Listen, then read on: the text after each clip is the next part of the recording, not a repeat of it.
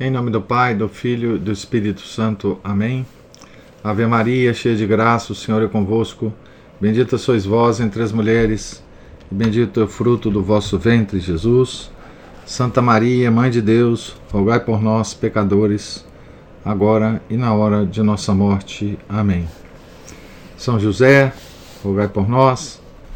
São Felipe Neri, rogai por nós. Nossa Senhora de Fátima, rogai por nós. Em nome do Pai, do Filho e do Espírito Santo. Amém. Bom dia a todos. Nós estamos então na página 56 do livro O Diálogo, escrito por Santa Catarina de Sena, item 4.3 Responsabilidade dos cristãos. Deus continua a falar, Deus Pai. Do pecado original que contraís através do pai e da mãe na concepção, restou-vos somente uma cicatriz. Ela é apagada, embora não completamente, pelo batismo, ao qual o sangue de Cristo concedeu a virtude de infundir a vida da graça. Quando alguém é batizado, imediatamente cancela-se o pecado original e infunde-se a graça. A inclinação para o pecado, descrita antes, item 4.2, como uma cicatriz, fica enfraquecida e submetida ao controle da pessoa. Assim, o homem dispõe-se a receber e aumentar a graça em si mesmo. O resultado, para mais ou para menos, depende do esforço em servir-me com amor e anseio. Embora possuindo a graça batismal, a pessoa pode encaminhar-se livremente para o bem ou para o mal. É ao atingir o uso da razão que praticará o bem ou o mal, conforme agradar ao livre arbítrio da sua vontade. Aliás, tão grande é a liberdade humana, de tal modo ficou fortalecida pelo precioso sangue de Cristo, que demônio ou criatura alguma pode obrigar alguém à menor culpa contra o seu parecer acabou-se a escravidão. O homem ficou livre. Agora ele pode dominar a sensualidade e chegar à meta para a qual foi criado.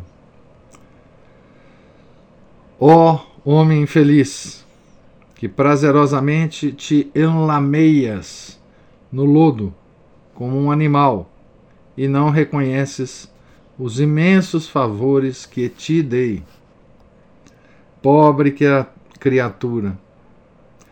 Mas não poderias receber, e no entanto vives cheia de misérias.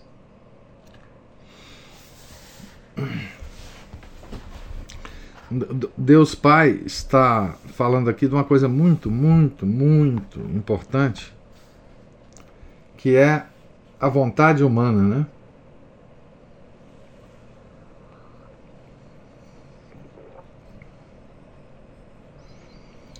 Dizer, a, vontade, a nossa vontade está livre. Ele diz, né? Demônio ou criatura alguma pode obrigar alguém à menor culpa contra o seu parecer. Então ninguém pode obrigar a ninguém a pecar né, contra a sua própria vontade. Nós temos que lembrar disso sempre é, principalmente hoje, quando pensamos ou quando ouvimos alguém dizer que ah, um grupo de pessoas está querendo dominar a humanidade, dominar a nossa vontade, fazer com que a gente forçar-nos a fazer coisas que a gente não quer.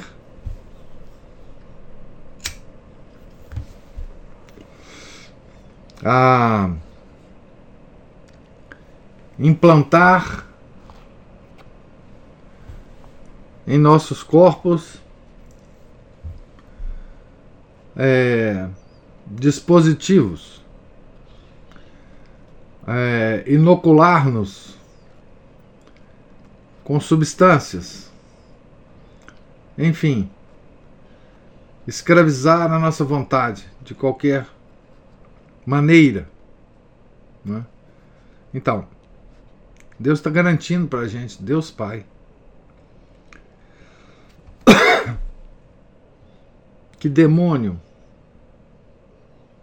ou criatura alguma pode obrigar alguém, alguém a menor culpa contra o seu parecer. Essa é a garantia de Deus Pai. Então, a nossa vontade continua livre. Por que, que ela continua livre? Por que, que ele fala que a nossa vontade continua livre? O que, que ele mostra de evidência a isso, né? Ele mostra de evidência a isso o sangue do seu filho. O sangue de nosso Senhor Jesus Cristo é que garante a liberdade da nossa vontade. Precioso sangue de Cristo. Né? Então, essa é a nossa garantia. Né? nós podemos, a partir daí, usar a nossa vontade, esta liberdade conquistada pelo sangue de nosso Senhor Jesus Cristo, para o bem ou para o mal, ele fala, né? Pobre criatura, mas não poderias receber, e no entanto vives, vives cheia de misérias. Minha filha, procura compreender ao obter a graça, os homens são recriados no sangue do meu Filho unigênito. É uma recriação. Como disse o item 4.2, a graça foi restituída aos homens. Mas se não a aceitam, passarão do mal para o pior. Desprezando meus benefícios, de pecado em pecado me ofendem. Além de não reconhecerem o auxílio da graça, até acham que cometo ofensas. Afirmam que não desejo sua santificação. Pois bem, quero esclarecer. Semelhantes pessoas merecem um castigo mais severo. Agora que tiveram a redenção mediante o sangue de meu filho, a, a punição será mais grave do que antes, quando ainda não fora cancelada a ferida causada pela culpa de Adão. Esse é gravíssimo que ele fala, né? O que, que ele fala aqui, né? Ele fala assim que a nossa a liberdade da nossa vontade é garantida pelo sangue de Cristo. Né? Porque ele o sangue de Cristo nos recriou. Nos recriou. Significa que nós naquela situação antes do derramamento do sangue, né? é, nós tínhamos apenas um, um nível de ação da natureza, da nossa natureza, da natureza humana. Né? E nós recebemos com o sangue do nosso Senhor Jesus Cristo a natureza da graça. Nós fomos recriados na natureza da graça. O que, que significa isso? Né? Quem, quem não aceita isso, e ele promete a castigos maiores né, para esses, não tem a liberdade da vontade, não consegue exercer a liberdade da vontade. Tá? Então,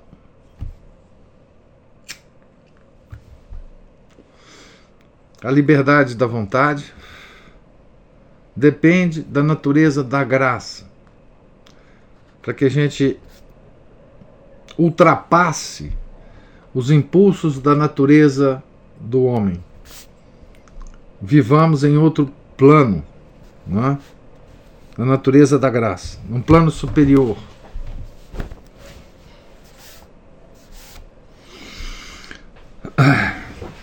E ele ainda fala, né, que os homens antes desse desse momento eram julgados diferentemente por Deus. Antes do derramamento do sangue, os homens eram julgados de outra forma.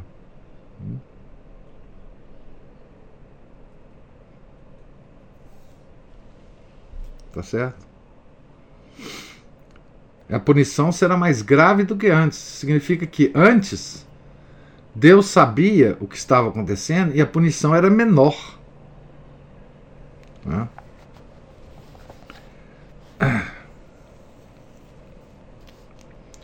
Então aqui, inclusive, tem um, uma lição de história, né? de história da humanidade, né?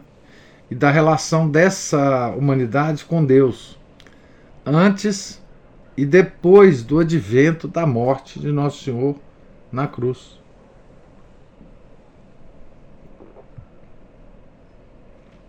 Antes de Cristo, depois de Cristo. Não é isso? É razoável que produza mais frutos aquele que mais recebeu. É razoável que seja maior sua dívida diante daque, de quem diante da, daquele de quem recebeu. Ah, o, o Tiago está é, dando a referência dessas palavras no Evangelho, Mateus 12, capítulo 12, versículos 43 a 45.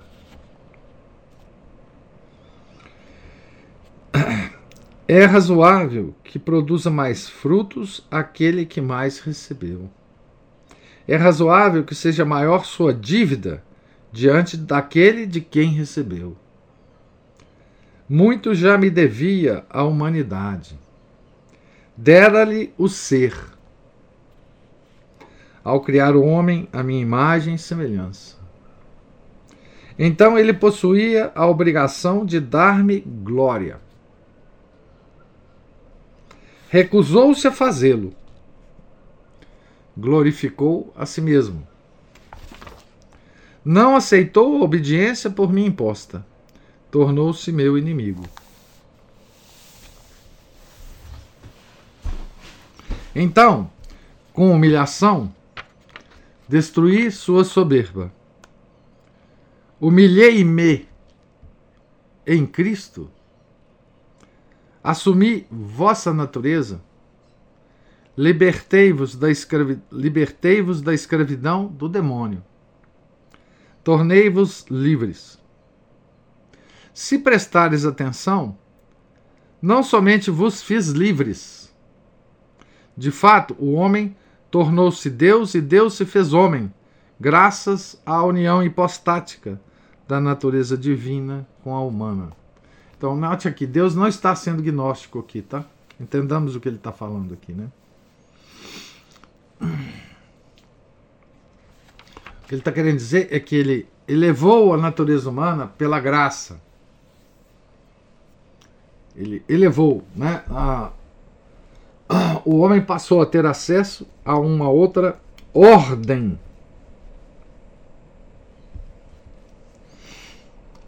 Acima da ordem da natureza em que ele vivia. Né? Nós não tínhamos acesso a essa ordem.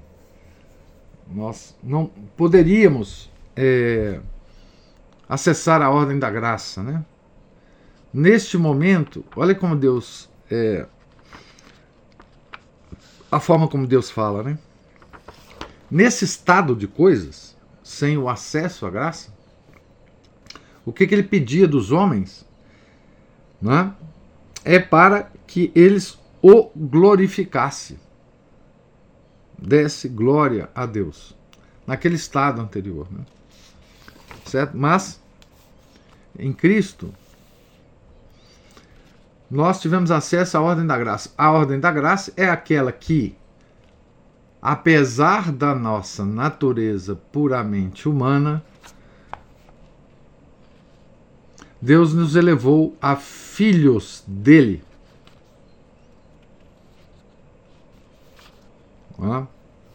Em Cristo. O tesouro do sangue, pelo qual a humanidade foi recriada, ficou sendo uma dívida.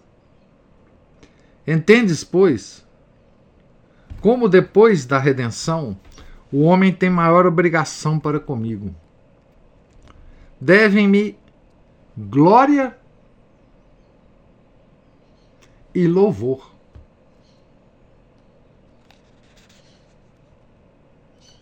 Antes era só glória, né? Uma dívida de amor para comigo e o próximo, que é paga quando as pessoas seguem as pegadas de meu filho unigênito. Palavra encarnada, mediante a prática das virtudes interiores das quais já falei. Item 2.8.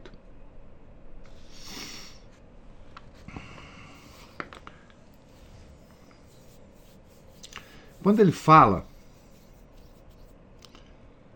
ele tem uma frase aqui muito, muito importante que a gente pode meditar um pouco sobre ela. Ele fala assim: O homem recusou-se a fazê-lo, dar glória a Deus, né? naquela época, antes da encarnação. Recusou-se a fazê-lo, glorificou a si mesmo. Não aceitou a obediência por mim imposta, tornou-se meu inimigo. Essa descrição que Deus fala aqui, que Deus faz aqui, ela se encaixa perfeitamente é, no homem da modernidade, né? O homem de um certo momento em diante na história, é, principalmente depois da Renascença, o que aconteceu com o homem foi exatamente essa descrição que Deus faz aqui. Não é? o, o homem passa a recusar, dar glória a Deus, passa a se glorificar, a glorificar a si mesmo, não, é? não aceita a obediência por Deus imposta e torna-se o inimigo de Deus. Essa pode ser o resumo da ópera desde a Renascença, né?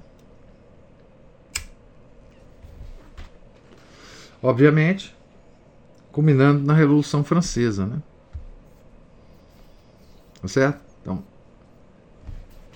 essa história antiga que Deus está contando aqui, antiga, porque ele está falando lá do, do, povo escolhido, né? Mas ela se repete, né? Na modernidade.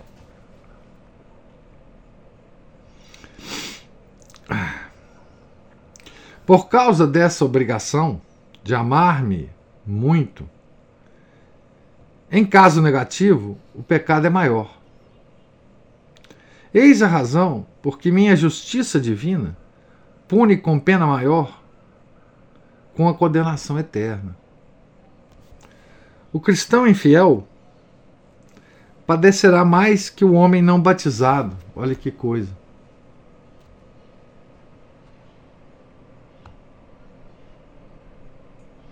Embora sem destruí-lo, por justiça divina, o atormenta mais o fogo. Como? pelo tormento e aflição do remorso. Sem destruí-lo, porque os condenados ao inferno não são aniquilados por nenhum dos seus padecimentos. Digo-te que eles bem que pedem sua destruição, mas não a alcançam, pois jamais serão reduzidos ao nada. Devido à culpa, perderam o ser da graça, não o ser da natureza.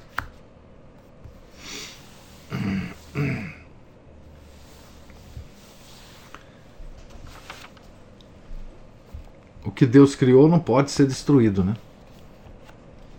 Ficará para sempre. Permanecerá para sempre. O ser da natureza. Mas eles perdem o ser da graça. É o que acontece com os anjos, né? Por que, que os anjos caídos não diminuem o seu poder? Né? São seres poderosos. Justamente porque eles não perdem o ser da natureza própria dos anjos, né? mas perdem a graça. Desse modo, após a redenção, a culpa é punida com mais rigor do que antes. Os redimidos receberão, receberam mais. No entanto, parece que não se preocupam com isso não temem os próprios pecados. Tornaram-se inimigos meus, embora resgatados pelo sangue do meu filho. Então, aqueles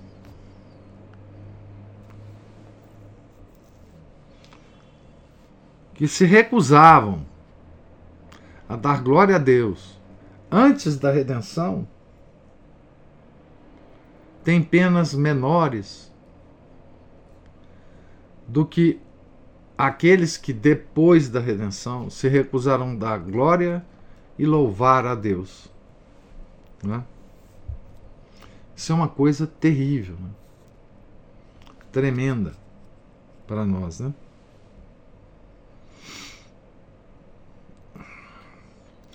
Os servidores de Deus e a reforma da igreja. Há um remédio capaz de aplacar minha ira. Então, de novo, aplacar a ilha, a ira, significa satisfazer a justiça de Deus, né? São os meus servidores, o remédio, né? Quando se esforçam por coagir-me ao perdão com suas lágrimas, por reter-me com os laços do amor. Com essa corrente tu me amarraste. Dei tais servidores a ti, porque desejava ser misericordioso com o mundo. Aqui tem uma nota. Com a palavra servidores, o diálogo indica evidentemente os discípulos de Catarina.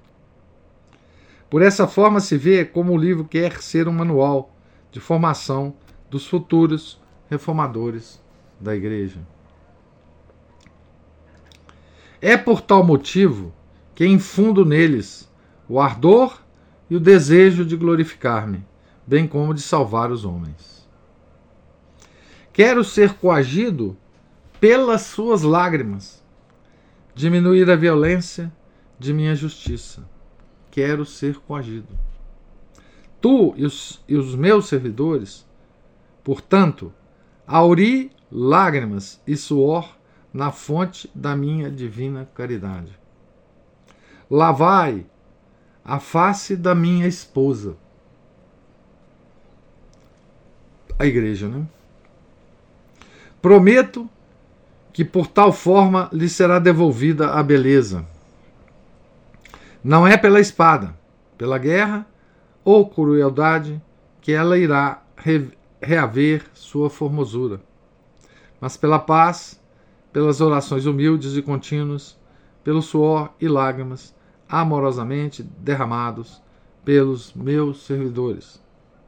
É assim que realizarei o teu desejo com grandes sofrimentos, tua paciência iluminará as trevas em que vivem os pecadores do mundo. Não tenhas medo se o mundo vos perseguir. Estarei convosco, em nada vos faltará minha providência. Então Deus está preocupado né, com a igreja, né? Na época. Agora nem se fala. Então aqui a Catarina volta ao diálogo, né? Capítulo 5. Catarina roga pelo mundo. Então aumentou o conhecimento daquela serva. Imensamente alegre e confortada, colocou-se diante da majestade de Deus, com muita esperança na misericórdia divina. Seu amor era inexprimível, pois via que o Senhor estava disposto a perdoar aos homens em sua bondade. Embora se comportasse eles como inimigos, Deus providenciara o instrumento e o modo pelo qual seus servidores iriam cativar sua benevolência e aplacar sua ira. Sentindo Deus a seu lado, aquela serva se alegrava, não temendo as perseguições do mundo. A chama do amor cresceu tanto que ela se sentia não realizada. Era com confiança, porém, que implorava pelo mundo. Embora já estivesse contido na segunda petição, item 1.2, o pedido da felicidade e bem-estar dos cristãos e não cristãos, assim mesmo ela estendia sua prece em prol do mundo inteiro, conforme a inspiração do próprio Deus. Ela clamava: Deus eterno, misericórdia para com tuas criaturas. Tu és o bom pastor. Não demores em ter piedade do mundo, para que os homens parece que os homens não estão mais unidos a ti, verdade eterna, nem mesmo entre si, pois não se amam com uma caridade baseada em ti. Essa oração é muito atual, né? Nós podemos copiá-la e repeti-la né? é, diariamente, né? Essa oração a Deus Pai, né? Rezar pelo mundo, né?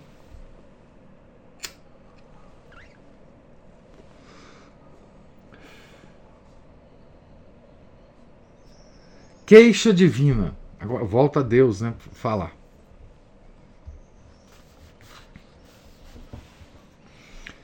Então Deus, ébrio de amor, de amor pela nossa salvação, encontrou um modo de aumentar ainda mais a caridade e a dor daquela serva, fazendo-a compreender com quanto amor criara a humanidade. Disto já falamos alguma coisa. Um, itens 1.1, item, item, itens 1.1, 4.3. Dizia-lhe Deus, né? Não vês como todos me ofendem? No entanto, eu os criei numa grande chama de amor. Dei-lhes graças e favores quase infinitos, gratuitamente, sem nenhum merecimento deles. Olha, minha filha, quanto me ofendem, especialmente por egoísmo, do qual procedem todos os outros males o amor próprio tudo envenenou.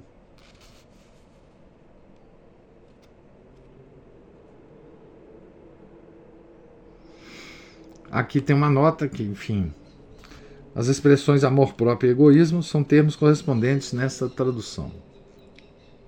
O amor próprio tudo envenenou. Da mesma forma como a caridade contém todas as virtudes benéficas ao homem, item 2.5, assim o egoísmo procede do orgulho e contém todos os males. Por falta de amor, os homens praticam mutuamente o mal. Não me amam nem se amam. Estes dois, estes dois amores vão sempre juntos. Por isso eu te dizia, item 2.5, que todo mal é feito no próximo. Tenho muito a me queixar dos homens. De mim só receberão o bem, e eles me odeiam, praticando toda espécie de mal. Afirmei, item 4.4, que somente as lágrimas dos meus servidores aplacarão minha ira. Torno a repeti-lo, servidores meus, colocai-vos diante de mim com muita oração, repletos de dor e tristeza por causa das ofensas cometidas contra mim e por causa da condenação eterna dos maus. Mitigareis a ira do meu julgamento. Deus está dando uma fórmula que é, enfim, de reparação. Né? Como nós podemos reparar as injúrias dos seus inimigos. Né?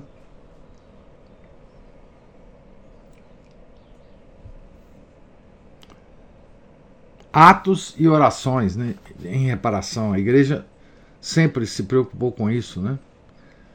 Reparar as injúrias que os inimigos de Deus lançam contra ele. Isso é uma forma de aplacar a ira de Deus ou satisfazer a justiça divina, né? reparações. Ninguém escapará de minhas mãos. Sou aquele que sou.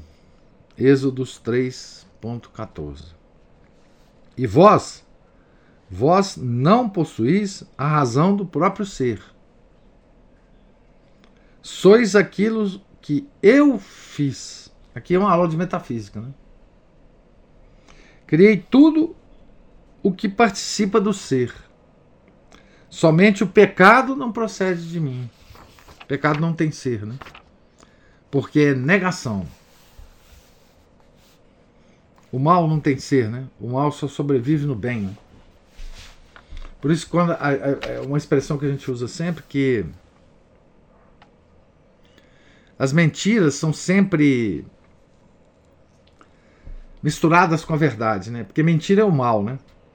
E o mal, ele não existe em si mesmo. Ele tem que ser sempre mesclado, né? Com o bem. Por isso que não existe é, forma de você mentir completamente, totalmente. Você não consegue contar uma mentira global sem estar misturada com a verdade. Né? É. Isso é uma lição, é uma lição de metafísica. Né? Isso, isso não é uma estratégia humana de, de misturar mentira com verdade. Porque mentira não tem o ser. Né? O mal não tem o ser, né?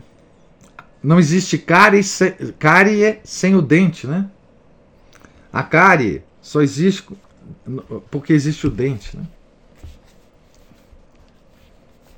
Por estar em mim, o pecado, por não estar em mim, o pecado não merece amor. Quem o faz ofende toda a criação e odeia-me. O homem tem obrigação de me querer bem. Sou imensamente bom. Dei-lhe o ser numa chama de caridade. Todavia os maus fogem de mim. Mas por justiça e misericórdia, ninguém escapa de minhas mãos. Olha que expressão, hein? Por justiça ou misericórdia, ninguém escapa das mãos de Deus. Aqui tá as duas, os dois atributos, né? Ele está usando, ele está nos explicando, né? A questão dos dois atributos, né? É, que infelizmente só na igreja moderna só existe a glorificação do atributo da misericórdia.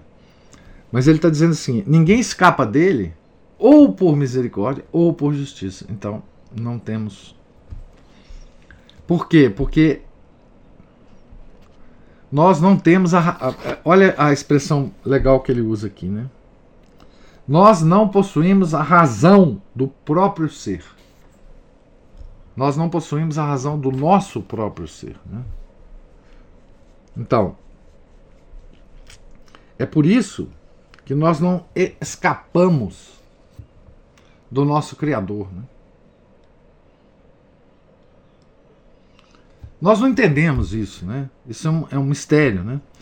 Mas uma forma de verbalizar isso, não é? ele está nos ensinando aqui, né? Ou por justiça ou por misericórdia, Deus nos atinge, nos acha. Não é? Abre, pois, os olhos da fé e fixa-os nas minhas mãos. Mão como como símbolo, né? Ou da justiça ou da misericórdia, né? Mão.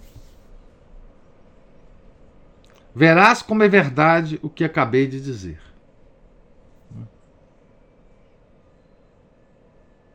Aqui ele está usando analogias humanas, né? Deus não tem mão, né? Tá certo?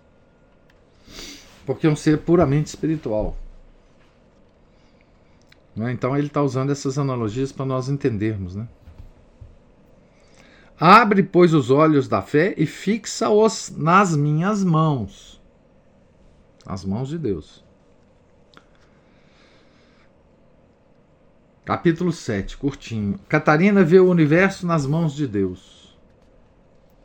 Então aquela serva, elevando o olhar da sua fé em obediência a Deus Altíssimo, viu o universo nas suas mãos. O universo criado, né? Nas suas mãos, nas mãos de Deus. Mão também significa comando, né? Operação, né? Capítulo 8, também curtinho, né? Dizia-lhe Deus: Minha filha, convence-te de que ninguém me pode escapar, pela justiça ou pela misericórdia, como disse acima. Todos se encontram em minhas mãos. De novo, mão, né? Os homens me pertencem. Foram criados por mim Amo-os inefavelmente. Mesmo que sejam pecadores, eu lhes perdoarei, graças aos meus servidores. Escutarei seus pedidos quando formulados com amor e dor diante de mim.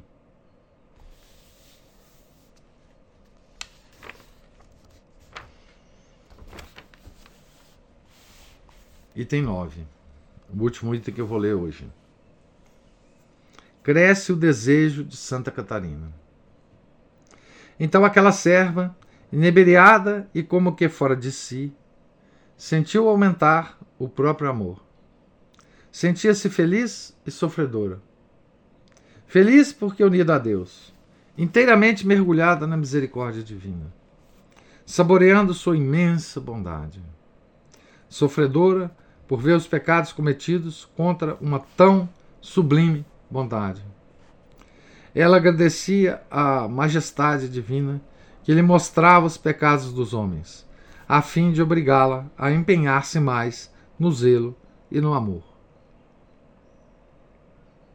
Isso acontece com muitos santos, né? Quando se aproximam de Deus e têm uma uma noção maior da glória de Deus, né? passa a sofrer mais por aqueles que não dão a devida glória e prestam o devido louvor a Deus. Né?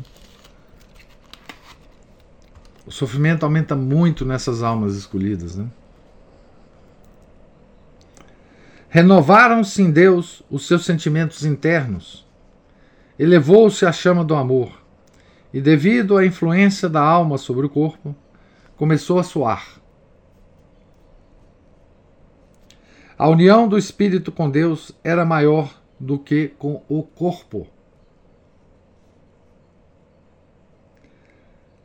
Eram o vigor e o calor da caridade que a faziam suar. Mas a serva não se preocupava com o suor de água. Seu desejo era ver sair do corpo suor de sangue.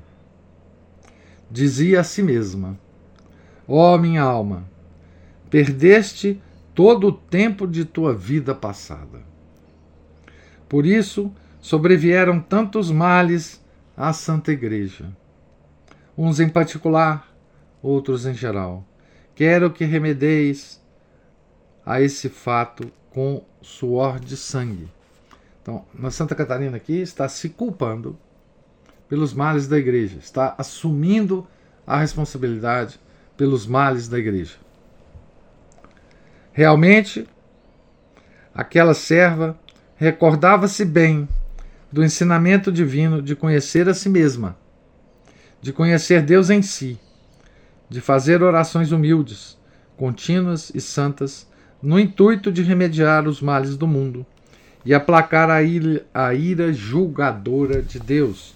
Itens 2.3 e 2.4. Impulsionada pelo santo desejo, afervorou-se mais ainda e na fé pôs-se a, a refletir sobre o amor de Deus. Ela compreendia experimentalmente quanto somos obrigados a desejar e promover a glória divina e a salvação da humanidade. Ela via que para tal missão Deus chamava seus servidores, particularmente o diretor espiritual de sua alma. Então apresentou este último a Deus rogando que infundisse nele a luz da graça, de modo que ele realmente seguisse a verdade. Então, Santa Catarina está aqui fazendo uma oração para o, o diretor espiritual dela. Não é? Isso também acontece com muitos santos. Nós vimos Santa Margarida Maria Alacoque fazer a mesma coisa, né? Rezar pelo diretor espiritual dela que eu esqueci o nome agora, mas ele é santo da igreja também, foi canonizado. Esqueci o nome da do diretor espiritual Santa Margarida Lacoque. Bem, então, eu vou terminar aqui a leitura de hoje, na, na página 65, porque aqui Deus vai retomar a fala e falar sobre o seu filho. Não é? é, revelar muitas coisas interessantes aqui a Santa Catarina e a nós que estamos lendo, né? Então, é, na, na, na, segunda, né, nós começaremos a ler a página 66. Deus Pai fala sobre Jesus Cristo Ponte. Tá certo? Então, eu pergunto a vocês se é, vocês têm alguma alguma observação ou pergunta a fazer sobre a leitura de hoje.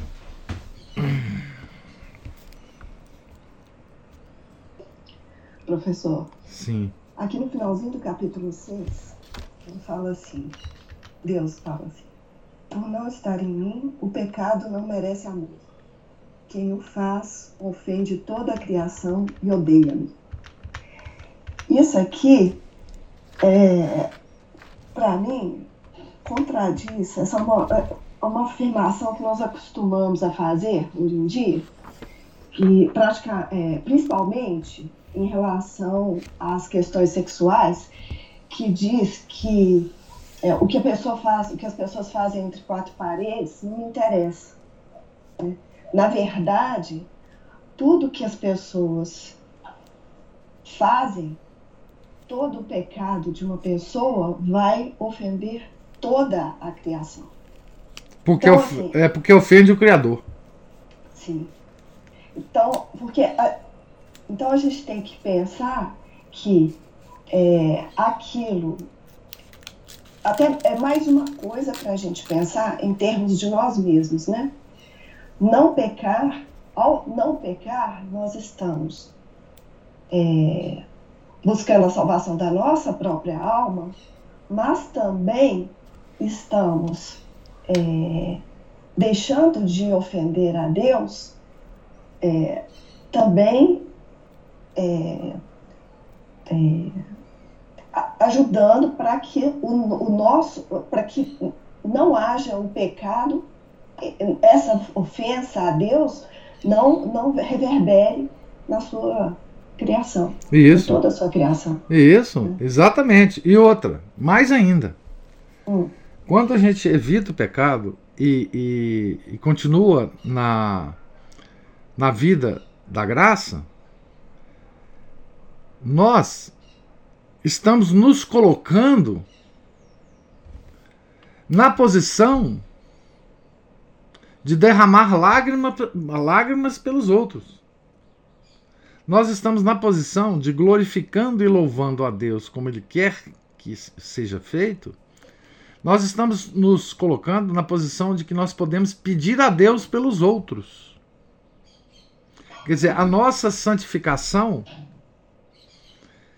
ela, é, ela, ela reverbera por todos uh, os nossos irmãos.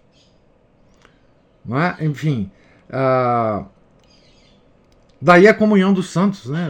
essa ideia da comunhão dos santos. Mas o que eu quero dizer é o seguinte: é, evitando o pecado, é, nos mantendo na ordem da graça, nós estamos nos colocando à disposição de toda a humanidade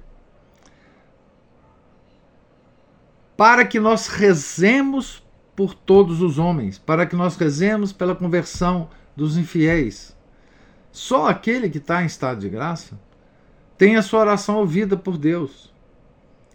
É? Então, assim, o que ele, o, o, esse discurso todo de Deus, ele enfatiza muito que ele vai ouvir os servidores dele que na época, como ela, ele estava falando para Santa Catarina de Sena, é claro que significava aqueles discípulos de Santa Catarina de Sena que ela estava formando, né?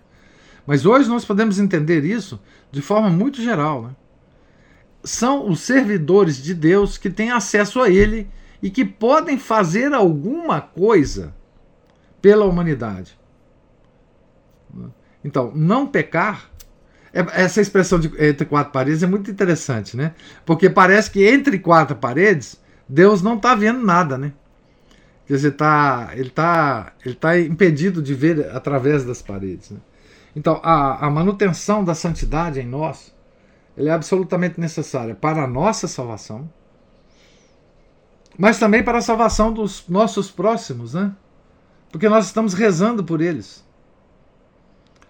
E Deus está ou não ouvindo as nossas orações, dependendo do nosso, da nossa santidade. Né? Nós temos que nos manter na ordem da graça para fazer algum bem ao próximo. É, eu digo bem espiritual, né? Porque bem material você pode fazer. Uhum. Justamente ele fala, ele fala que em egoísmo, né? Uhum. Se, se, a gente pensar no egoísmo nesses termos, né? Quando você, quando você luta por você mesmo contra o pecado, você também está ajudando o próximo. Tá, exatamente. Exatamente. Por, por causa de um negócio chamado Comunhão dos Santos. Existe um banco. Um banco de méritos. Um banco de méritos. Que, que Deus pode usar a sua, a, a, a sua escolha para ajudar as outras pessoas, né? Comunhão dos Santos chama isso. Nós falamos que cremos na comunhão dos santos, né? Esse, é o banco de méritos, né? Os nossos méritos pessoais, eles podem ser direcionados para, inclusive, as almas do purgatório, né? Eles podem ser dados a Nossa Senhora, né? na consagração de Nossa Senhora, do, do método Luiz, do São Luís de Montfort, nós oferecemos todos os méritos nossos para Nossa Senhora dispô-los como ela quiser. Então, Nossa Senhora tem acesso ao, ao, ao, ao, ao, banco de méritos, né? O Papa tem, né? As indulgências é, decretadas pelo Papa, usa o banco de méritos, né, a comunhão dos santos. Né?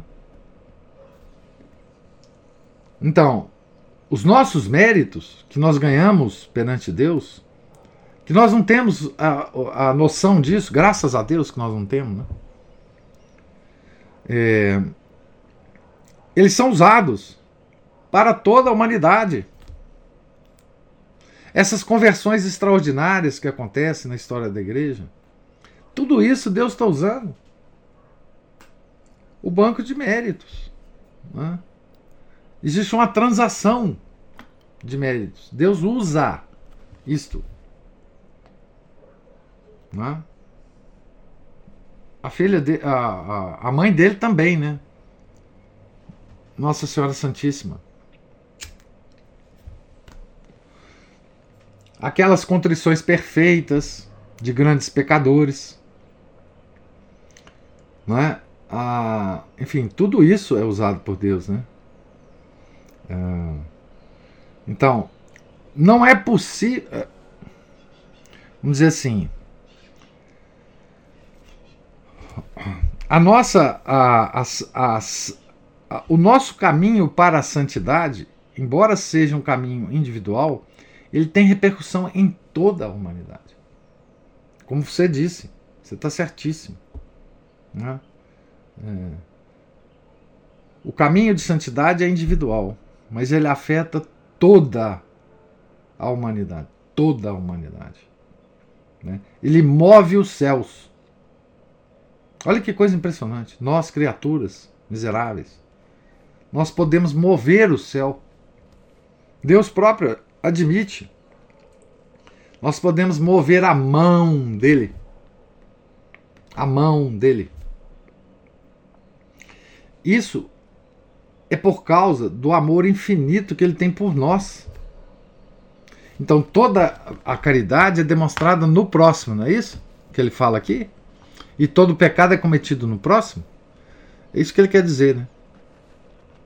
A nossa santidade pessoal, mesmo que mesmo que você esteja isolado, né? Um monge lá no mosteiro, um, um monge do deserto, né? ele, ele não tem contato com o próximo é, físico, né?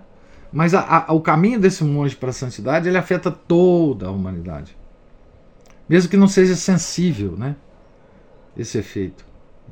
Então, sim. É, isso são características da ordem da graça, não da ordem da natureza, mas da ordem da graça. Né? É, por isso que, por mais individual que seja o caminho para a santidade, ele é compartilhado. Né? Ele é compartilhado pela própria natureza dele, pela própria natureza da graça e pela própria, pelas próprias operações da Santíssima Trindade. Né? A, a Camila pergunta aqui no item 9: ela está em êxtase? Sim, ela está em êxtase. Ela está em, em êxtase. Aliás, ao longo de todo o livro, todo o livro ele foi ele foi escrito pelos auxiliares da Santa uh, Catarina, tá? Todo esse livro é, é, é ele saiu de êxtases é, uh, sucessivos de Santa Catarina. No, quando a gente lê o, o, o prefácio desse livro do tradutor, ele menciona o seguinte: que ninguém sabe o tempo físico que durou a escrita desse livro. Supõe-se que foi mais ou menos um ano de êxtases sucessivos que Santa Catarina ia tendo a e os, os auxiliares anotando, né? Esse diálogo foi feito por Santa Catarina em êxtase. É, enfim, e, e, eles anotavam, né? Santa Catarina falando, e, enfim, eles anotavam isso, né? E, e daí surgiu o livro. Né? Então, toda essa. Tudo isso aqui é um grande êxtase de Santa Catarina. Né? Tá certo? É, é toda a fala de Deus Pai, etc, etc, né?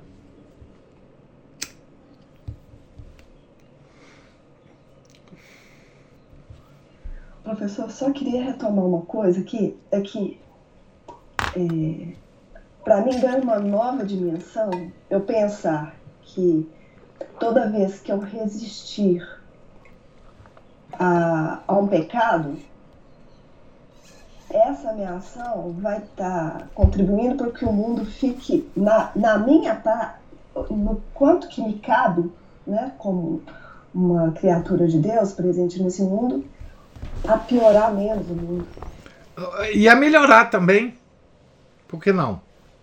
Sim, claro. A melhorar também. Cada, né, que cada oração que eu faço ali no meu canto, né, que estamos só eu e Deus, ninguém mais está vendo, vai repercutir para melhorar, então, como diz o senhor. É, e, e, veja, é como se você jogar uma pedra num lago.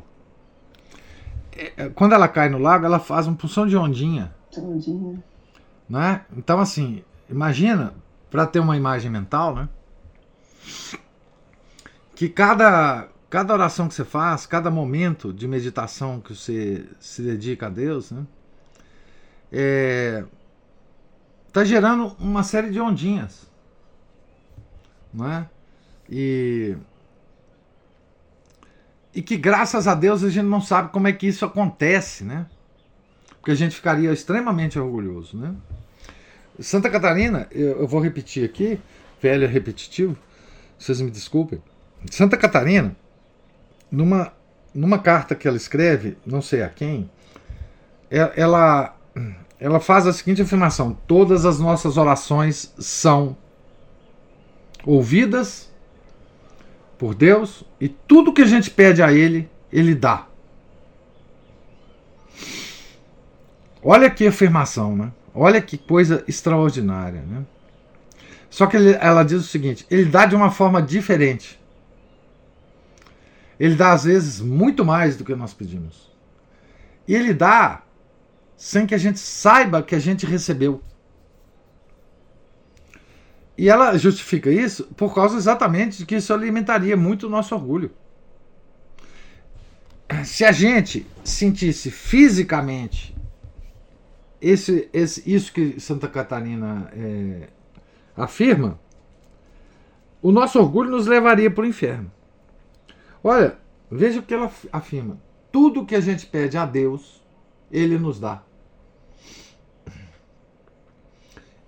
Mas veja, se você observar bem,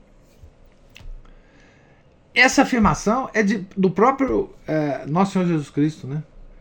Tudo que pedires em meu nome a meu Pai, lhe será dado. Essa é uma garantia do próprio Filho de Deus, tá certo? Olha a força disso. Né? Olha a força que nós temos para mover a mão de Deus. A mão de Deus. Né? Deus não se engana nem engana ninguém. É. Então veja, a mão né, é a mão da justiça e a mão da misericórdia. Se a gente quiser usar só esses dois atributos, né, que ele próprio usa, né, ele nos, nos permite usar esses dois atributos por causa disso. Né? Então, a, uma mão não se move sem a outra. Ele já falou bem. Se vocês não aplacarem minha ira, eu não consigo exercer minha misericórdia. É por isso que Santa Catarina se oferece como vítima para aplacar a ira, satisfazer a justiça, para que a mão da misericórdia haja sobre o mundo. E é assim que acontece também com as nossas orações, né, Ana Paula? As nossas orações, de alguma forma, de forma muito modesta, muito miserável, muito. Ela elas ajudam de alguma forma a aplacar a mão da justiça de Deus. Para que a mão da, a mão da misericórdia nós não precisamos preocupar com ela. Porque aplacada a ira de Deus, a mão da misericórdia ela age naturalmente. Né? Ela, a mão da misericórdia só é impedida pela mão da justiça. Então, é, enfim.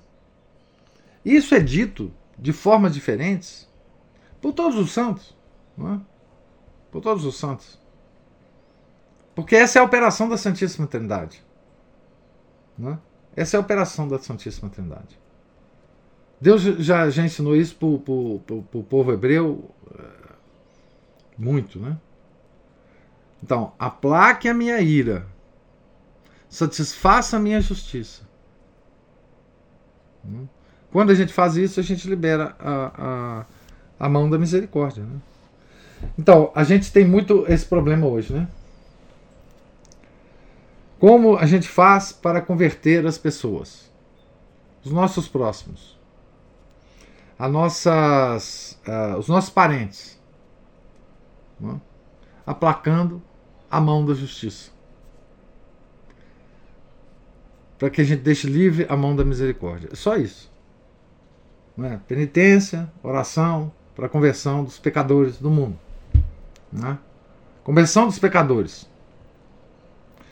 Engraçado que conversão dos pecadores é uma, é, é uma intenção que a gente pede, se está rezando pelo método do São Luís, né? no décimo mistério do Rosário. Né? No mistério da, que a gente medita sobre a crucificação do Nosso Senhor. Né? A conversão dos pecadores. Então a gente está pedindo a conversão dos pecadores em nome do sangue do Nosso Senhor que está derramado na cruz.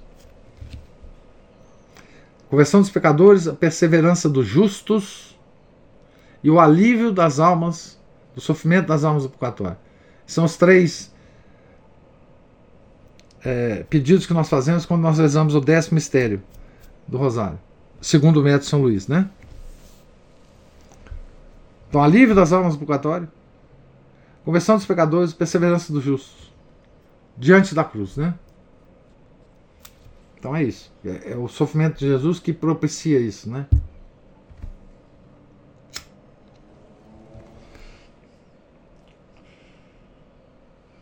Muito bem dito, Ana Paula. Muito bem dito. É isso mesmo.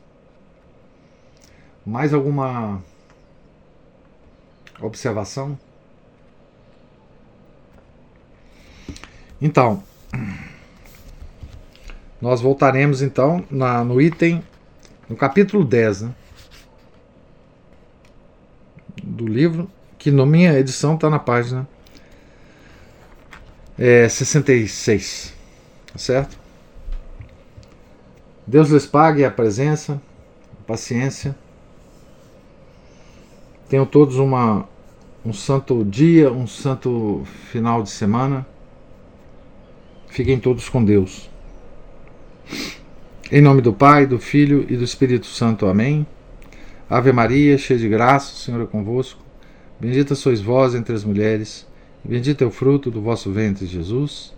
Santa Maria, Mãe de Deus, rogai por nós, pecadores, agora e na hora de nossa morte. Amém. São José, rogai por nós. Santa Catarina de Sena, rogai por nós. São Felipe Neri, rogai por nós. Nossa Senhora de Fátima, rogai por nós. Em nome do Pai, do Filho e do Espírito Santo. Amém.